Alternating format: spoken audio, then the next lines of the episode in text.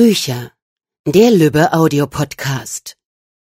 Hallo, mein Name ist Lori Herber. Ich arbeite bei Basta Lüber als Lektorin im internationalen Bereich und heute habe ich die große Ehre, mit Sherry LaPena zu reden, die Autorin von dem Bestseller-Book The Couple Next Door.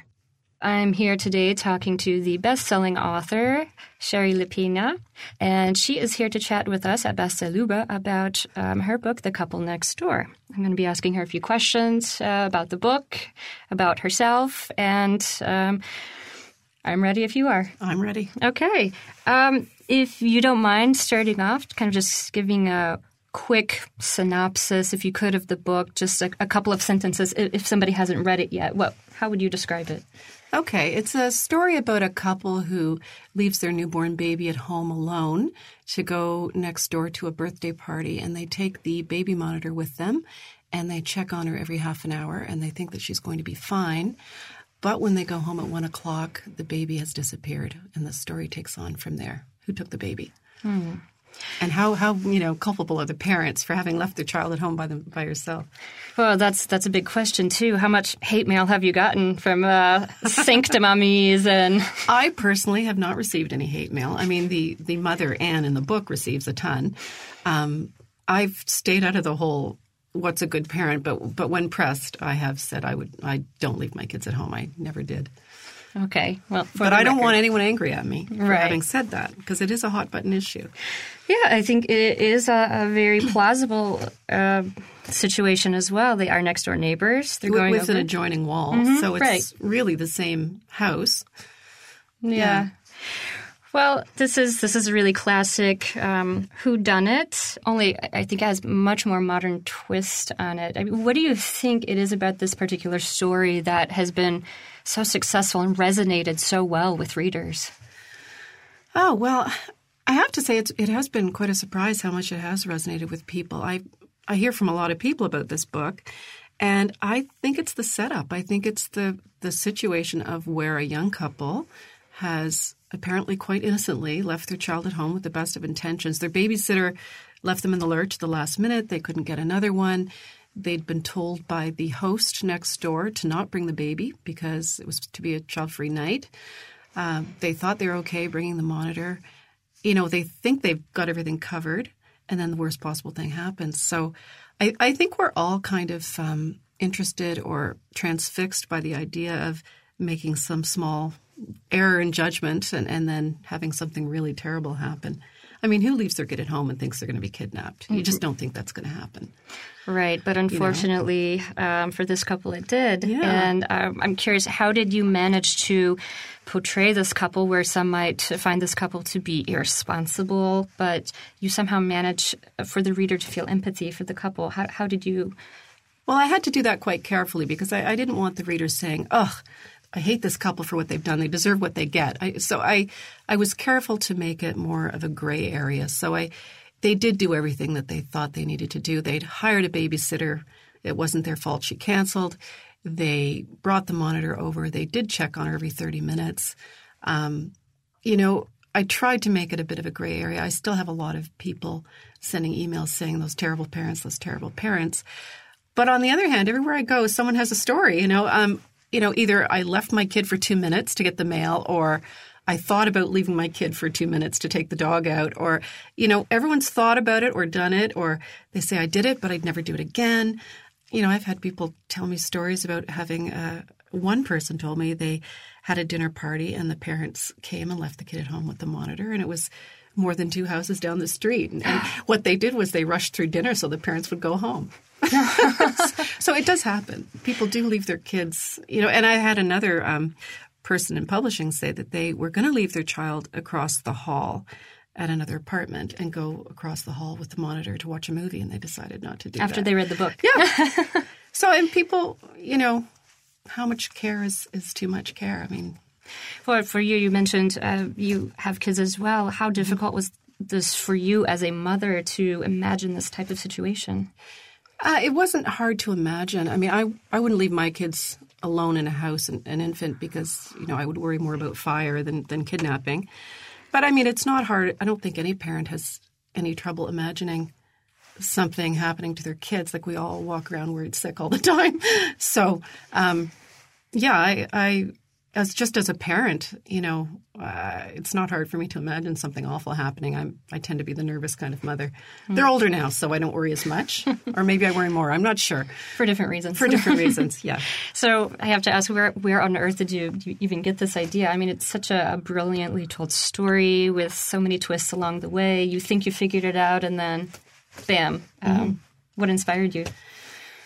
I, I have been asked a lot about where I got the idea, and it just popped into my head one day. I mean, I, I live in an attached house myself, so I can hear a lot of what goes on next door. So I I don't know, it just popped into my head. Who who can say where ideas come from? But as soon as I thought of it, I thought, oh, this is a great idea. And if I if I give the mother postnatal depression, that makes it better. And then if I make it the husband's idea to leave the child at home at the last minute and the mother doesn't like it, I think, well, that's better still. So it had a lot of possibilities. A lot you of know. conflict going on a lot between of conflict. characters. Yeah, and you know, I like to start with a you know a premise that has a lot of ways it could go, and you know, then I can follow them all, and then sort of towards the end, I decide which which one is the real one and which ones are the red herrings. And, yeah, so I thought that situation had a lot of potential. Yeah, it certainly does. And now with uh, domestic noir thrillers, our uh, readers are just voraciously reading this genre right now. So it fits. Uh, Yeah, it seems certainly. so. Yeah. Now, I, I didn't choose it for that reason. It's just that I'm a, a housewife and I'm at home and I don't have a background in CIA, you know, analysis. So it felt natural to me to write domestic noir. Well, you had experience. Uh, you were, had been a lawyer and an English teacher. Is that correct? Yeah, I was, I was a lawyer quite a long time ago. I did not enjoy being a lawyer. It was not me. I'm much more on the creative side. Um, and law is a demanding career for a woman, you know. Yeah. Um, so I became an English teacher after I was a lawyer, which suits me much better. So, how did you transition from being an English teacher to now being an author? Well, it was just, um, you know, in a way it was preordained, I suppose. I, I ended up staying home with my children. And because I stayed home with my kids for many years, I was finally able to find the time to write because I'd wanted to write all my life, but I was too busy becoming a lawyer and a teacher to actually write anything of my own. But then when I was home, I started writing with, when the kids were napping. So, yeah. Oh, lucky. The Yeah. nappers. They were good nappers. Good. And I was very lucky, and I learned how to write a thousand words in three hours. That's impressive. Yeah.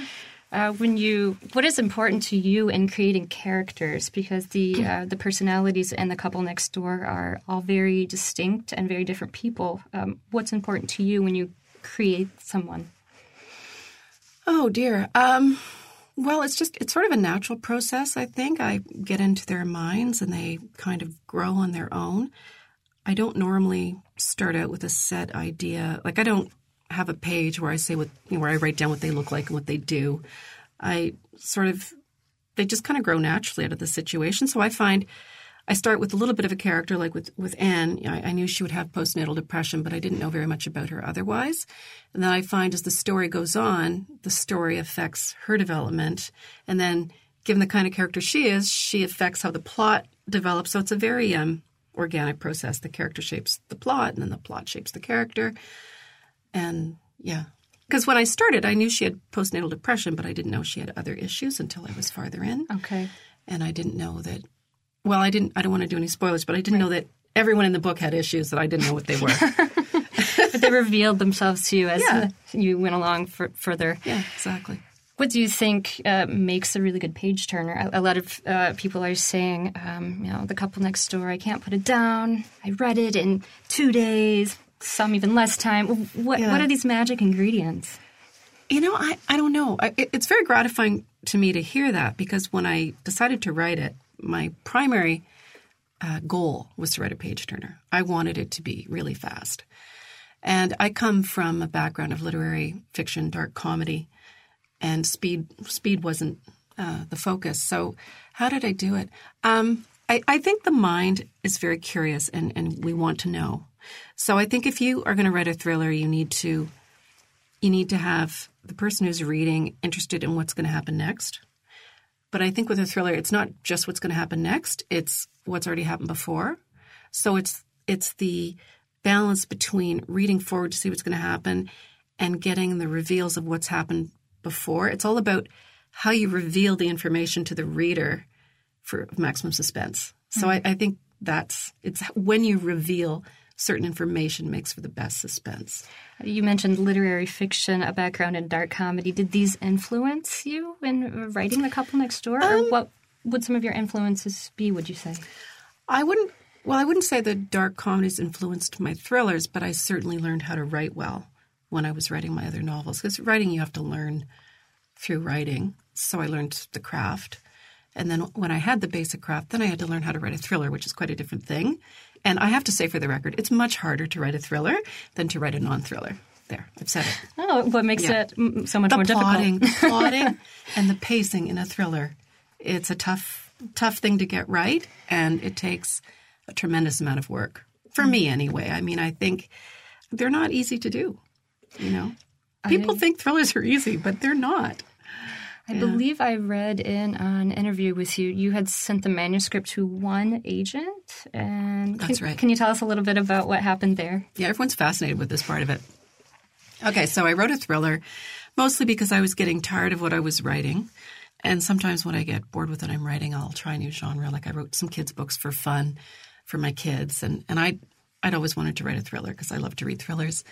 But I didn't think it was my natural voice because I have more of a comedic voice, I thought. But apparently I'm quite murderous. so um, anyway, I thought I would do this thriller for fun. And I just started it and I didn't tell anyone what I was doing, which is what I usually do. And I didn't tell my husband. And uh, he thought I was working away at some new literary thing. And then I said, Oh, you know, I've written a thriller. And he goes, Oh, really? And I sent it to Helen Heller because she's the best thriller agent in Canada, the only good thriller agent in Canada. And I sent it to her one evening on email, and she read it, or she read it, uh, the first portion of it. And then she phoned me the next morning and she said, No, I'm sorry. She, she emailed me the next morning. She said, Can I have your phone number? And, you know, I emailed my husband saying, Oh my God, she wants my phone number. She must hate it. And then he emailed me back and he said, She wouldn't bother getting your phone number if she hated it. And I thought, But she hasn't had enough time to read it. Anyway, I gave her my phone number. She called me. She said, I love it. We have to have coffee. So we met that morning for coffee. And then I signed with her over coffee. And then she went to New York. Yeah, yeah. And Okay, then so she- what did you feel like meeting her for the first time? What, sweaty palms, nervous, Well, it was it was relaxed? odd. It was odd because I'd already had a few agents with my other books, so I wasn't I wasn't wide eyed and dewy about meeting an agent. I've had agents before. I've been I've had agents take me from other agents.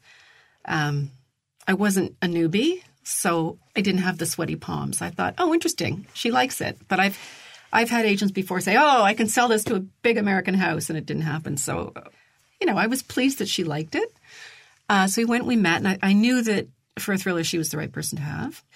So she said, I'm going to New York in a couple of days, and I'll show this around a little bit, just not the whole thing, just a couple of chapters. So she went to New York, and I remember I was at the Winter Fair, which is a big horse show that we have in Toronto. And she phoned me and she said, Oh, they love it. They love it. You know, can you send the rest? And so I did. And then she had a preempt, I think, within a few days in New York with Viking. And then all the auctions started, you know, all over Europe, lots of auctions. And it sold, it's in, I think, in close to 30 countries now. Congratulations. She's a very good agent. well. If she has good uh, stuff to work with, then wow, congratulations! It sounds like a fairy tale, really. yeah, it does seem like a fairy tale. And people say, oh, you know, you're such an overnight success. But I've been writing for 18 years. So, um, yeah, a long night. The persistence paid off. Yeah, mm-hmm. yeah. It's the it's the rare person who writes a book, who writes their first book, that does that. I mean, it takes a while to learn how to write a book. So, was the couple next door always the original title? Or- Yeah, funnily enough, I came up with that title, okay. and everyone's misunderstood the title. I wrote that title was meant to refer to Anne and Marco, the the primary characters, meaning you know the couple next door. Anybody could leave their baby home alone for half you know for half an hour, and everyone's interpreted to to focus on Cynthia and Graham, the, the other couple next door on the other side of the wall, and it works both ways. I admit I did too. yeah, it works both ways. And I have to say, my next book is called A Stranger in the House, and it also works in two ways, which I won't give away at this point. But there are two ways you can read that title. Oh, well, that, that's great. I like. I didn't come up with the second title. Oh, That was my publisher. I'm sure you've seen uh, the different covers. You've got a UK cover, and then we've also got the um, North American cover that's in Canada and US. Do you, do you have a favorite, or how did these two for different? a couple next door. You know, they're both fabulous covers. Um, they work differently in different markets. Uh, we have actually there's quite a few different covers. I mean, Iceland has a really groovy cover, and Korea has a different cover, and um, many of the European countries have gone with the the UK cover, different languages, and some have done their own, and then That's the what we did in Germany. Yeah. we have the Yeah. the blue cover. yeah, with an English title. I notice. Yeah, yeah, and then a that's a- German subhead. Yeah, very cool. That's a trend here to simply Yeah. take the English Yeah. title over. So Yeah. it can be a little confusing for shoppers, but it is kind of cool to have the same title. Though. Yeah. and so many people speak English here. So. I've noticed. yeah. So, uh, is this your first time in Germany? Not really. I was here um, 20 or 30 years ago, not to date myself too much, you know, with backpacking. Um, I haven't been back since I was a student, so uh, it's it's lovely. It's lovely to come back and not be, not have a backpack. Do you have any plans while you're here? I understand you'll be doing um, a reading at um, in Cologne. yeah, so tomorrow we're going to go to the Munich Crime Festival, so I'll be doing a reading there, and then I believe the next day uh, we'll be going to Cologne Lit Fest. Okay. Yeah. And um, aside from the readings, do you have? Is there anything you you just you really want to do while you're here? Well, I've been joking about eating a lot of cake, so I've been having a lot of cake and strudel. Um, I just like to sightsee, look around. Yeah, Well, we've got good weather right now, so compared to what you've got at home. yeah. Um, you did mention your uh, forthcoming book, Mm-hmm. and um, are you able to give us any teasers about what we can I- expect? I can. It, it's called A Stranger in the House, and it's supposed to be out next summer. Um, it's another domestic noir. Uh, what can I say about it? It's um, a husband and wife. The wife's been up to something. The husband doesn't really quite know what. There's a nosy neighbor. Hmm. What could possibly go wrong? it's a page turner. yeah, I think. sounds like Yeah. a good recipe for Yeah. uh, for- Disaster. yeah, um, your book will come out uh, in Germany the 16th of March. Is there anything in particular you'd like to say to your German readers? Um, just enjoy the book. I hope you like it. Um, send me emails. I love love to get emails. Um, yeah, I hope you enjoy it.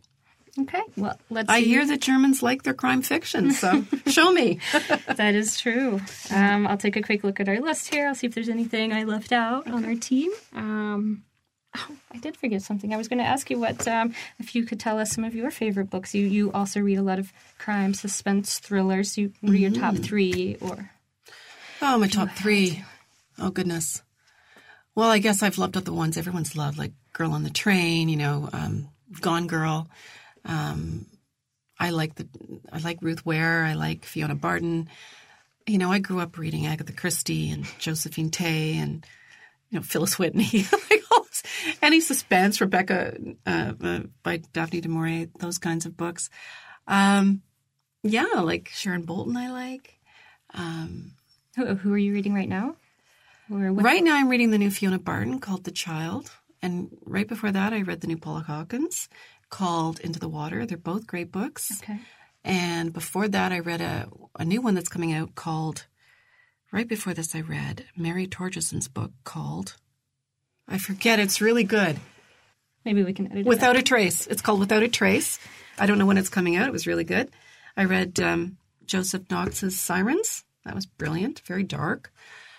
Um, what That else did I cover fits it very well then. Yeah, well, sirens are the women who go around collecting money for the drug dealers in Manchester. It's a very dark book. Okay. It's not one that I would write because it's very well. I guess mine's kind of dark. Mine's dark in a playful way. I think I don't know, but this is his is very real, very realistic, grim stuff. Woman in Cabin Ten. I really enjoyed that.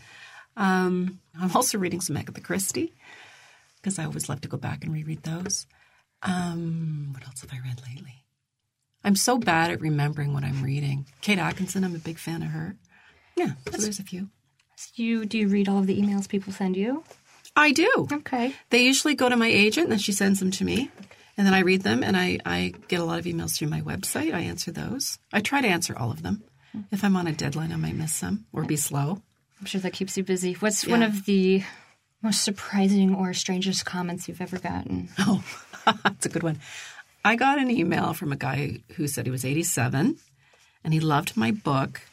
And he said, Could you hurry up and write the next one? Because I don't know how much long I'm going to live. And then he said, Would you marry me? that was a weird one. Uh, yeah, And yeah. if you're listening, no, that was odd. Yeah, I can't say I've, I've ever heard of that one before. But uh, is there anything you'd like to add? Anything you you feel might just round out the interview today?